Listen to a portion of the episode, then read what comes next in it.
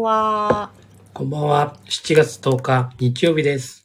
はーい。今日もお疲れ様でしたお。疲れ様でした。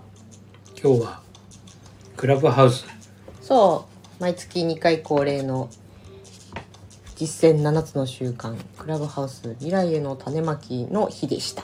そっか。昨日、普段ならね、ああ、そうだ明日とかってね。言そうだそうだ。ってたんだけど告知するんだけどね。昨日できなかったんだ。なんて言ったって往復4時間かかったもんね。旅行ですか？花火大会です。花火大会行くのに2時間。帰ってくるのに2時間。大変でした。まあ、見応えはあったよね。うん、いい、よかったよね。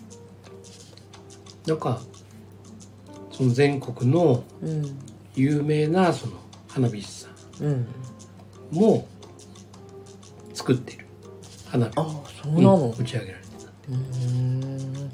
毎回がフィナーレみたいな感じだったよね。ね。全部で7つぐらいのね、うん。7部制ぐらいだったんだけど、うん。毎回ねもう一部それぞれがね、うん。完結型。もうなんか「ああもうフィナンデですか」うんみたいなねそれぐらいすごい花火すごかったね。2万2000発だったかな、うーん。まあそのよくあるのがねこう河原でうんうん。の花火大会っていうのが多いんだけど、うん。スタジアムでねうんうんあのオリンピックも冬季オリンピックがね、うんもう相当昔の話だけどね、うん。うん。そのスタジアムでこうスタンドからねこそうだね。う座ってみるっていう、うんまあ、本当にあの光とうん。うん。花火とあと炎？炎とレーザーねショーと。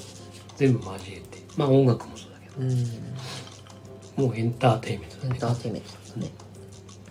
何年か前に見た時よりエンターテインメントだったね。いやーもう規模がすごかったうね、ん。本当技術の進化もそうだし、ね演演出がねうん。非常に良くなっ感動的だった。てねで花火についてもうん。一個一個ね、うんこの花火はこうだよってうん、ね、うん。説明がこあってう、ねね。一発こう打ち上げてね、うんこれはこうですってうん。ね、改めてへえそういう名前なんだとかねそうだね。日本の伝統的な花火をこう、知れた。ねうん。すごい良かった。往復4時間もかけて頑張った甲斐がありましたよ。うんで今日は？そう、くたくただったから昨日できなくて、今日、昨日はねもう意識不明の重体でした渋滞だった。もう帰ってきたらみんな死んでたね。で、今日はクラブハウスでしたと。ねうん。今日は武田さんの回でしたね。マーベリックさんのね、うん。マーベリックさんの開示というはい、開示。いや非常にあのねあの、うんなんだろう他の人たちとの信頼、うんうんうん信頼をたくさんこうねうん。うん。持ったりも持たれたりうん。している方なんだなっていうさ、いい人なんだなっていう感想だよ、私。ね、うん。そうそうそうそうなんかこう確かにね自分に自信がななくてね、その周りの人にうん。うん。頼らざるを得ないみたういなさ、ん。でも3代目もねまとめてたけどもさ、まあ本当にあの俺から見ると、うんすごく自分のことをすごく分かってるし、うん。分かってるからこそ自分にできないこともうん。うん。あってでそれをお願いするっていううかさ、ん。でもお願いする相手がいるってことは、うん、そうなんだよね。それまでの信頼関係がうん。あるっていうことであるから、うん。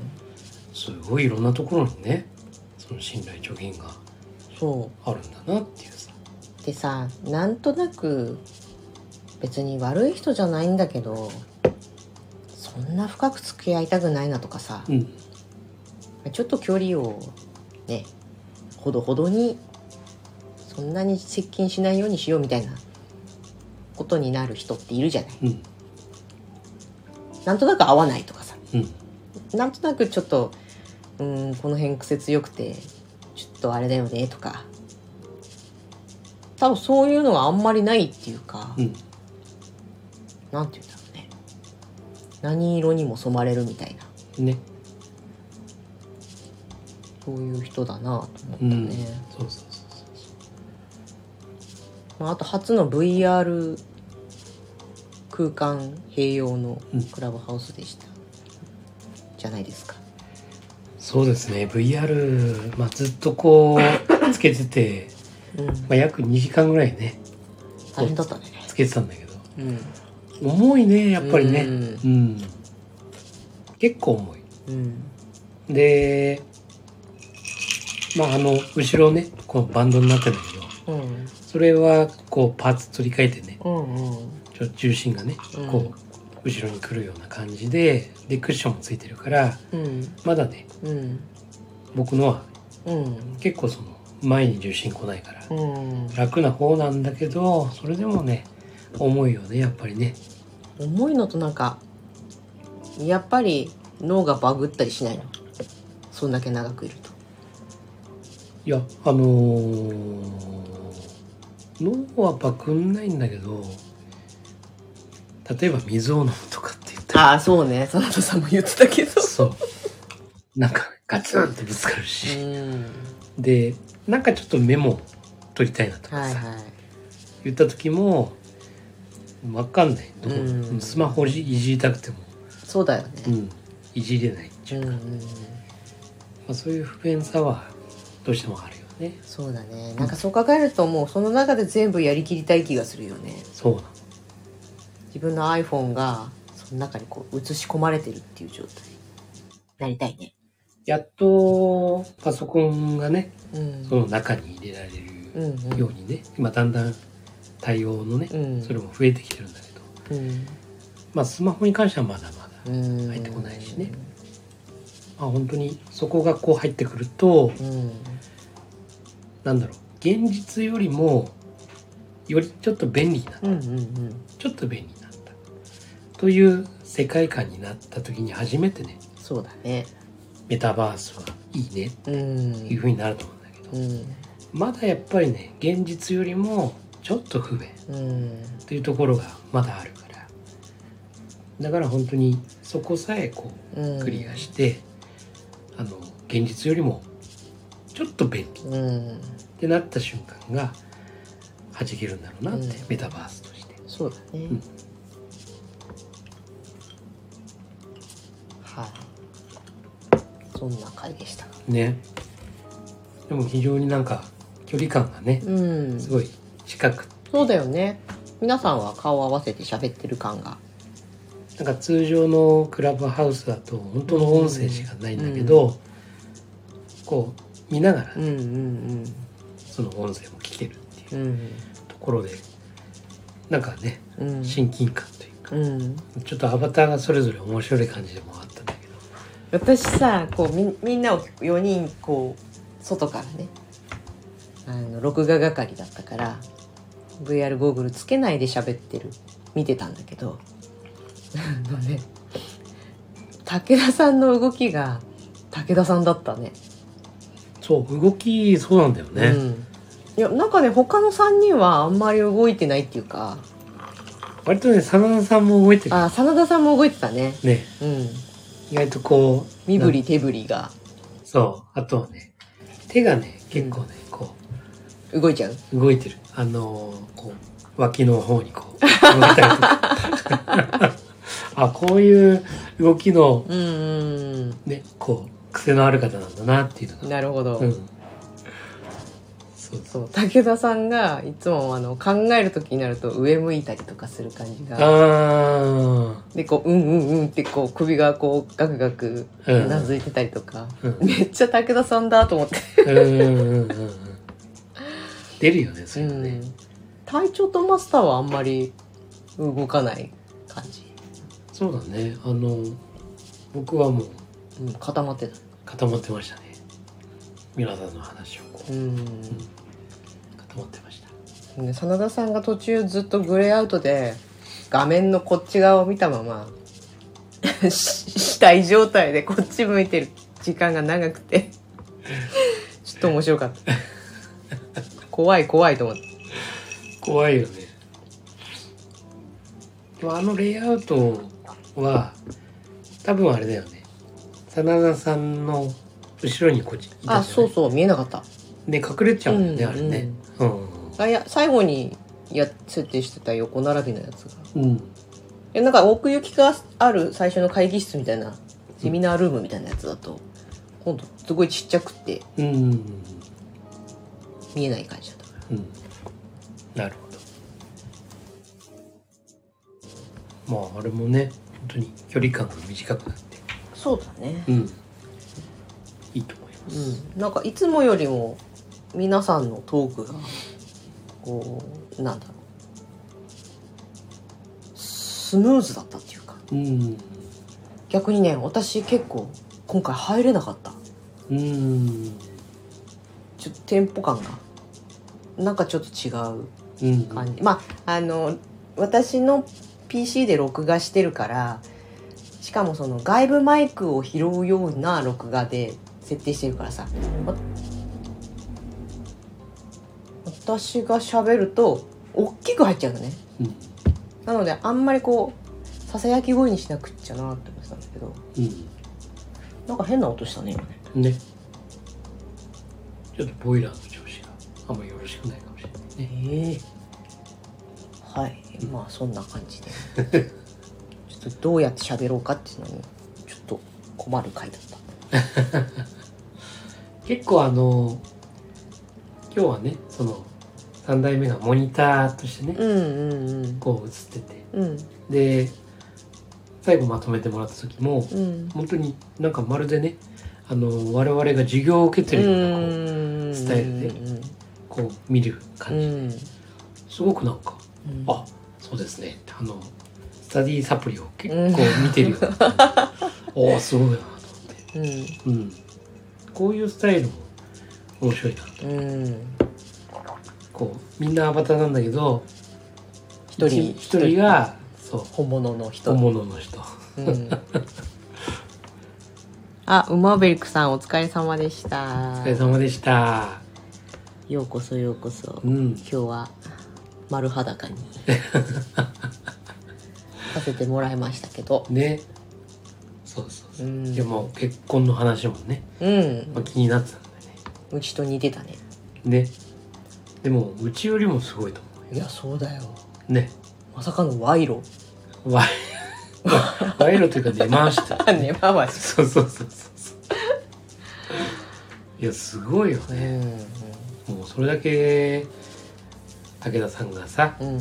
お父さんお母さんから愛されているっていうでうちの親に聞かせてあげたかったね。うちの親は脅迫でしょだって。脅迫？いやそれは愛してるからこそね？心配だからこそのねいや、まあね、うんそれまでの私の素行が悪すぎたから。心配だった。まああとは年的にもねうん。結構ね年の差がね。そうそうあったからね。ね。本当まあでもね今もこうねうん。あの奥さんもねうん、お店の中でこ事業してるってう、ね。そう、うん。いややっぱりね夫婦夫婦ね。うん。夫婦でこうねその補い合うっていうかさまあやっぱりその信頼を持ちながらねこう過ごしていくこう結構外の人に対してさうん。結構気配りとかうん。してね信頼貯金って。うん。そういうのって作りやすいと思うんだよね。うんでいろんなこう本音を出すうん。全部さらけ出している家族とかうん。割とこそうだうね。ねそうないないがしろになりやすい部分もあるじゃん。あるあるね。うん。だから本当ね一番そこをうん。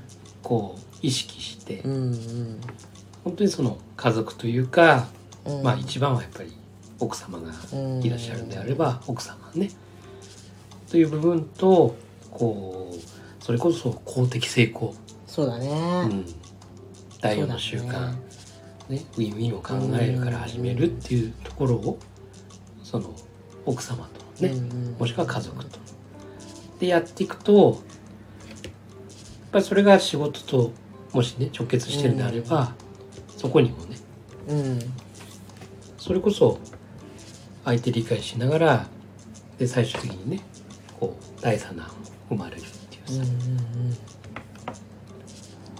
飲食手伝ってもらっている時お互いイライラでした。あ同じ、うん、同じフィールドにいるとやっぱりそうなんだね。お互いで自分のペースとかテンポとかそうそうそう。やり方とか考え方とかがあるからね。そうなんだよね、そうだからよくこじれがちなのがさ夫婦ってあのその一緒に仕事してるとかじゃない夫婦の場合でも家事をね分担みたいな。で旦那さんは旦那さんでこれだけやってるって思ってるし奥さんは奥さんでこれしかやってくれないって思ってたりさ。もしくは掃除してもらってもその掃除の仕方が気に入らないとかさ。奥さんなりのルールがある掃除の仕方のルールがあってでもそこまで満たないなんか手抜いてるみたいなね。雑だとかさ。そういうようなことで同じフィールドで同じことをやる時にどうしてもねなっちゃうよね。なっちゃう。ね。うん、うん、その私的成功と公的成功という点で私的成功の中になんとなく家族関係も含まれるイメージかもしれないけど、うん、実はその家族っていうのは一番小さい公的成功の単位じゃない、うん、そこがなんか家族の単位を私的成功の方に引き込むから無遠慮になると思うんだよね。なんか身内っていうさ、うん、親しき中にも礼儀ありじゃないけどなんで私は自分の家族がなんで家族っていうだけでこうも横暴になれるんだとかって思ってた口だからさ。そういうふうにはしたくないしでも世の中結構みんな横暴じゃない？自分の一部だと思っちゃう。そうそうそうそう。その奥さんも子供もね、うん、自分の一部だというふうにね錯覚というかね、うん、まあそれが原因だよね。ね。だから家族の成功成功っていうかまとまりっていうのは私的ではなくて、うん、公的公的なんだからさ、うん。だからそこに遠慮や配慮や思いやりっていうのがね、うん、他人と同レベルであるべき。もむしろ他人よりもっと深いところで。ないとね。そうなんです。そうなのさ。だって一生涯のね。そうよ。下手すりゃ24時間一緒にいるからね。ね。誰よりも長く一緒にいてさ、うん。そのなんだろう。もっと他人、うん、まだ子供は血を分けたとかっていうからまあ特に女性の場合はお腹痛めて産んでるとかさ、うん、そういうなんかつながりがあるけど、うん、夫婦は他人だからね、もっとセンシティブっていうかこう、繊細に考えていかないと。そうなんだよね。ねでも世の中多くの人はなぜかそこがうん急に。うん。結婚しちゃったら急に。そうなんだよなんか家族だから当たり前だろみたいな。なんでわかんないの？みたいなね。知らんがなって話だよね。今までそうでしただって。急にペコペコしちゃってるよ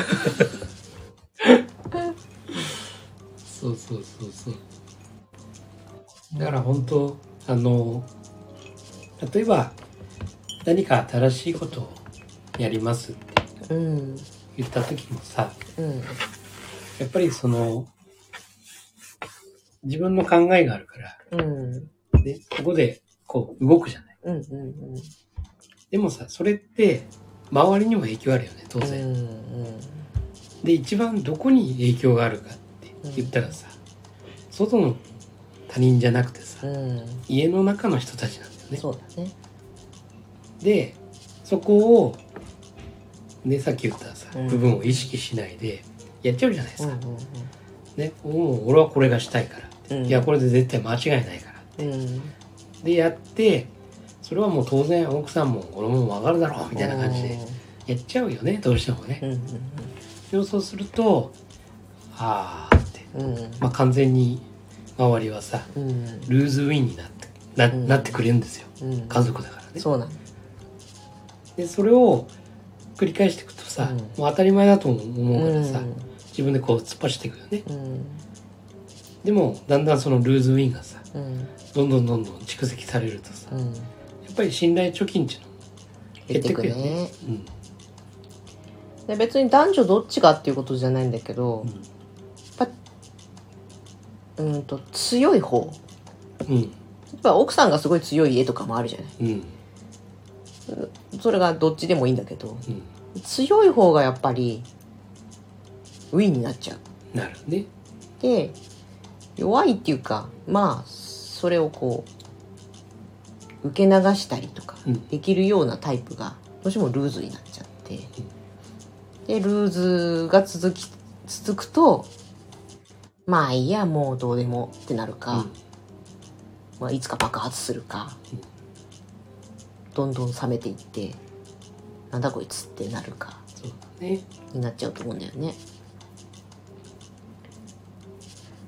うん、なんかそこが強い方にいる人っていうのは気づきにくいかもしれない。うんそうなんだよ。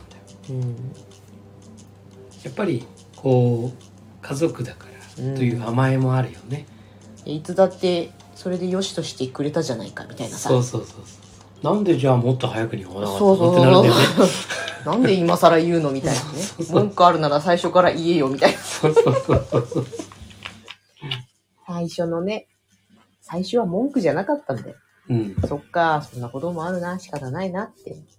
まあでも好きだしとかね。うん大事だしとかこの人を尊重しようと思うからそれで良しとしてきたけど。っていうこね。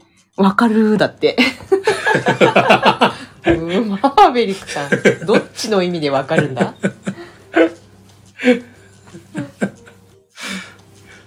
ね深深深掘り第二深掘りたいみたいな。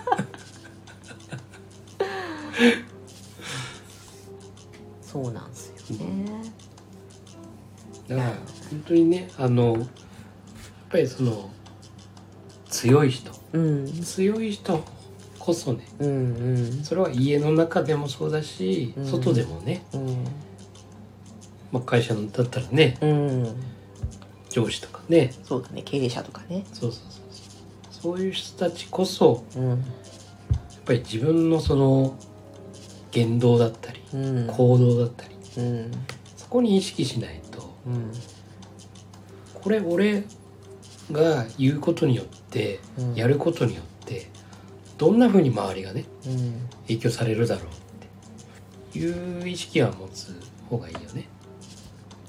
あ、わかるでしょ？の方だって、マーベリックさんは。いや、強い方。強い方なんだ。うん。あ ああ強い方なんだ。ああ、なるほど。あ、まあ、行動力ある方はまね、あ、そうだね。強いからね。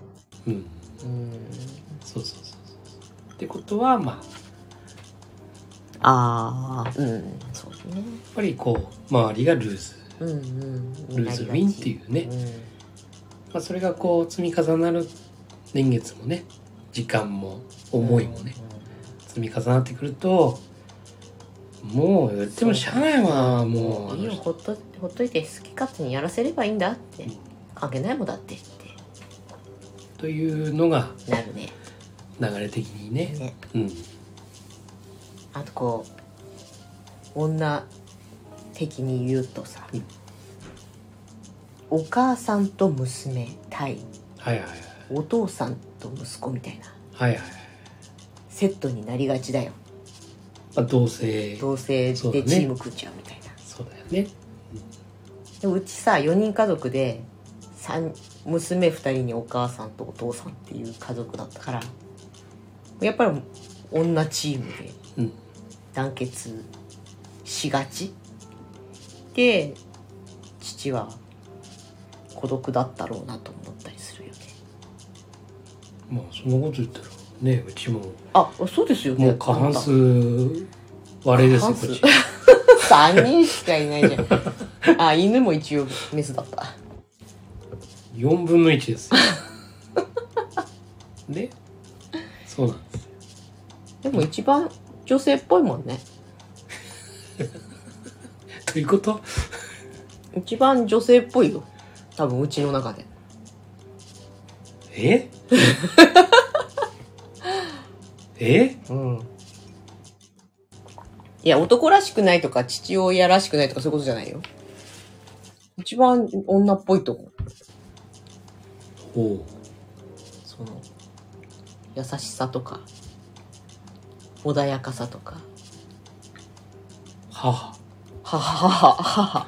母。母です。え父です。いやうん。父い話。父じゃないわ。母 それはどうなんだろう。ま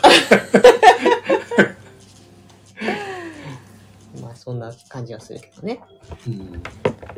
うちは僕一人奥さん息子娘チームです。あれ？れれれれあよっぽど強い。強いんだ。強い。やっぱ行動力がある方だから。あやっぱり。あなるほど、うん。強いんですよ。うん、でも大丈夫。武田さんが公的成功を考えて、そうそうそうそうそうそうそうウィンルーズでもルーズウィンになるでもなく。そうそうそうそう。ウィンウィンねを考えるっていうね、うん。うん。大事だね。だから今ねその雑貨の方とうん。やっぱり別なこう、うんうん切り口っていううんか事業でね、こう支え合うっていうかさ、うん。これはもうまさしくいいよね。そうウィンウィンを目指してるようなスタイルだ最初のさメンバーの挨拶の時に真田さんが奥さんのねうん。今まで拒否反応があったこともうん。理解しに徹して、うん。そうするとシナジーが生まれてきてるっていうのはさ、うん。まさにいい例というかうん。ねもうあのオタクがどっちが強いかは正確には分からないけど、うん。でも気づいた方が先に変わればいい話でさうんね。そうだ。なんかさ「いやお前が変われよ」ってうん。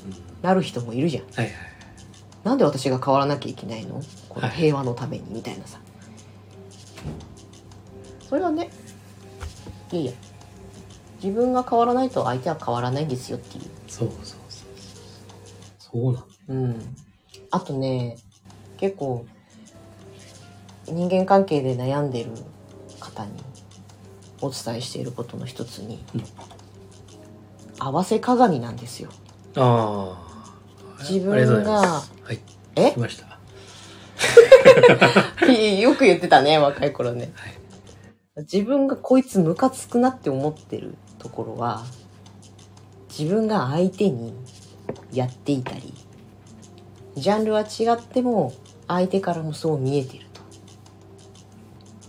というお話、まあ千人からね一昔前にそれを言われた時にうん、いや違うそうね。いやそんなことない。だってね向こうの考え方がってねうん。言ってました。私。合わせ鏡。いや違う。俺はそういうことはしてないからってね、言ってた言っねてました。今ならわかる。わかる気づいた方が先に変わる。そうなんです。そうです。それでいいんですよ。ね？そうなの合わせ鏡なんだから。僕も分かんなかったそれ。うん。うん。でもさ合わせ鏡なんだから自分が変われば映っている鏡側も絶対に変わるんだよ。ね。そうなんだからね。今そうやって言ってるじゃないですか。そうっすね。さも。供子供たちに。さも昔からやってきたかのように。もうね自分に言い聞かせてる感じだよねあれって。こ子供に教えてるじゃない自分に言い聞かせてるよね。うん、というのを仕事にできてる自うん分が。うん。すごく。そうですね。そう恵まれてる。驚きですよ。私からすると。どうしたとそうなんだ。だからね忘れることがないんですよ。うんあなるほど。身,、ね。身に染みて。やっぱこうねその授業やってやるたんびにさ「うん。だよな。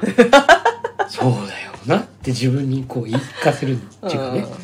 自然に自分にこうそうね。そうこうあだよね。そうだよね、うん。うん。うん。というね。笑われてるよ最高の職業ですよ。だから鏡を変えることはできないんだよ。うん。鏡を変えることは不可能なんだから映ってる自分を変えるのが早いですよ、鏡よ鏡よ鏡さん。うん、世界でかっこいいのは誰？ってお前だって言われたいみたいな感じが？そうそう。だからなんかさ例えばこう道を歩いててショーウィンドウとかがあるとそれにこう自分を映してねあちょっと猫背だったわとかって。ああやった。ね。あれと同じことだと思えばいいやったやった。うん。歩き方とかね。そうそうそうそう。まあよりかっこよく見えるようにとかさ。よく見たのは自分の乗ってる車が映るあのねああまた好きだよね。おおってかっけえあのピッカピカのさタンクローリーの後ろとかについたらもうワクワクするよね。ああそうそうそうそうめっちゃ映ってるよっていう。そうそうそうなかなか見ることができない。そうそう。正面からの車をね、そうそうはいそう。ね。合わせ鏡ね、うん、そう。合わせ鏡なの。絶対にそうなのでもなかなかそれを受け入れられないのみんな。すいませんでした。はい。あいつが悪いんだと。俺はあんなに悪くないっていうね。みんな気をつけましょう。はいそんなんでしたよ。ね。うん。でもそう考えるとムカつくことが起こるんだよ。何事もさなんだこいつって思うようなことがさ。で起こった瞬間にもしかしたら今現在誰かから見ても私がそうなのかもしれないって。いうちょっとちょっとしたブレーキにそれが一時停止ボタンの代わりになるというか。やっぱりどうしたってさひどい人はいるし自分の範疇を理解の範疇を超えた人っていうのがいるからさ。全てを許容するっていうわけじゃないんだけどなんだこいつって思った瞬間にえちょっと待てよって思っていやそれでもなおどう考えてもおかしいよっていう人はもうノーディールでいいんだっていうさことだよね。ありがとうございます。ありがとうございます。その通りです。はい。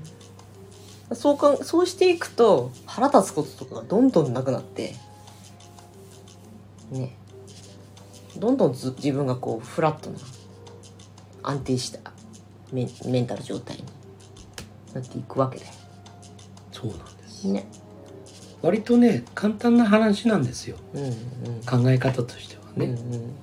で簡単まあやっぱりね子供たちが変化しやすいっていうの。はうん。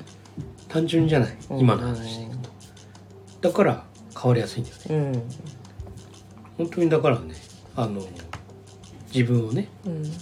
こうやっぱり自分のこの視点うん。見える部分だけの意識だったものが全体を見るっていううん意識に変えたと、うんうんね、それはやっぱりこう7つの習慣をうん。うん学びながらねそのチャレンジをしながらさ、うん。その中で全体を見るうん。ように意識してそれができることによってこんなことやあんなことが変わってきた。うんでそこになるためにはやっぱりまず自分のことをしっかりうん自分のやることだったりしたらねそれを片付けた中でうん。片付けた上で人に対して何かこう人が喜ぶことししていくっていううねん。その前には自分のことをちゃんとしなきゃいけない。うん。とというこの仕組み。うん。これをね分かるとやっぱり自分というものも俯瞰して見れるし、全体も俯瞰して見れてるし、で自分っていうものはどういうものかっていう自覚もできてるし、というのをねこう身につくとやっぱりガラッと変わってくるんですよね。ねうんで今ちょっとふと思ったんだけどさそのお手伝いができないとかお手伝いなりそのまあこの間の3代目の靴を揃える話もそうだけどさ。さっき言ったように家族っていうのは最小の公的成功の最小単位だって考えると、ん。そういうもちろん自分の靴を揃えるっていうことは自分の私的成功の部分なのかもしれないけど共用スペースでつまり乱雑なのがダメっていうことじゃない？共用スペースをどうにかするって公的成功の範囲内なんだよね。それをまだまだ小さい子供が公的成功という意識のもとに実現するっていうのはすごい難しいことなんだと思うんだよね。だって15歳とか6歳になってもさ難しいじゃない。自分の子供の頃を考えてもうん。難しかったと思うんだよね、だから別にそれできないことがいいと良しとするわけじゃないんだけどさそういう目でもしかして見るとなぜその公的成功の部分が大事なのか？でその前段階に私的成功がないと公的成功までいかないっていうところがさもう前段階のステップが何かあるのかもしれないなって今思ったわ。うんそうなんだよね。うんやっぱりね子供年齢によってねまたちょっと感覚が違うんだけど、うんうんまあ、ちっちゃい子うんっていうのはさやっぱり親にうん。褒められたい。うん。まあ例えばお兄ちゃんに褒められたりとかさ、うん。まあいろいろあると思うんだわやっぱり褒められるっていうことがうん。いわゆる成功なんだよね。うんうん。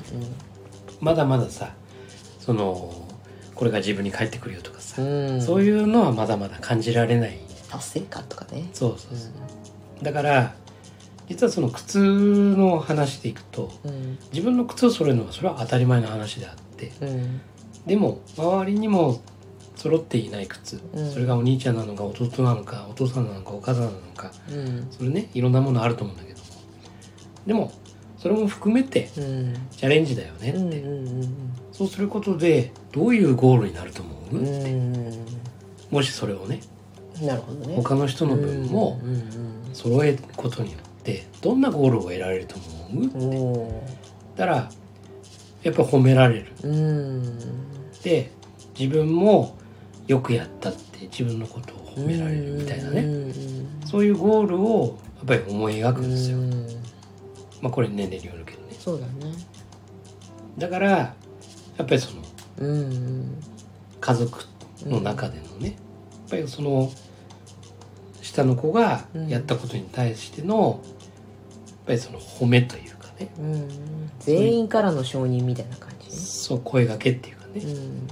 ていうものが、まあ、あるとさ、うん。あのやっぱ嬉しいからさ、うん。まあ、やると思うんだよね、うんただ子供だからどうしても優先順位がね、うん。えーゲームになったりとか、うん。いろんな部分があるからその日で変わってくると思うんだけど。だかうんら本当にこうそれが継続するにはやっぱりそこの環境っていうのもそうだね。非常に大事なのかなってうん。思うんだよね。それを短絡的な言葉で表したのが褒めて育てるみたいな話なんだろうね。うん、そうだね。あドライヤーが始まっちゃったから今日はこの辺にしますか なんだかんだ40分も喋ってたわはい。はい皆さんありがとうございましありがとうございたました。長々と今日もね1はい。週間の終わりにはい。また明日から頑張りましょはい。お願いします。うはーいじゃあどうぞあなたが見ている現実は自分で選んだ現実です今夜もありがとうございました、はいありがとうございましたおやすみなさい。thank you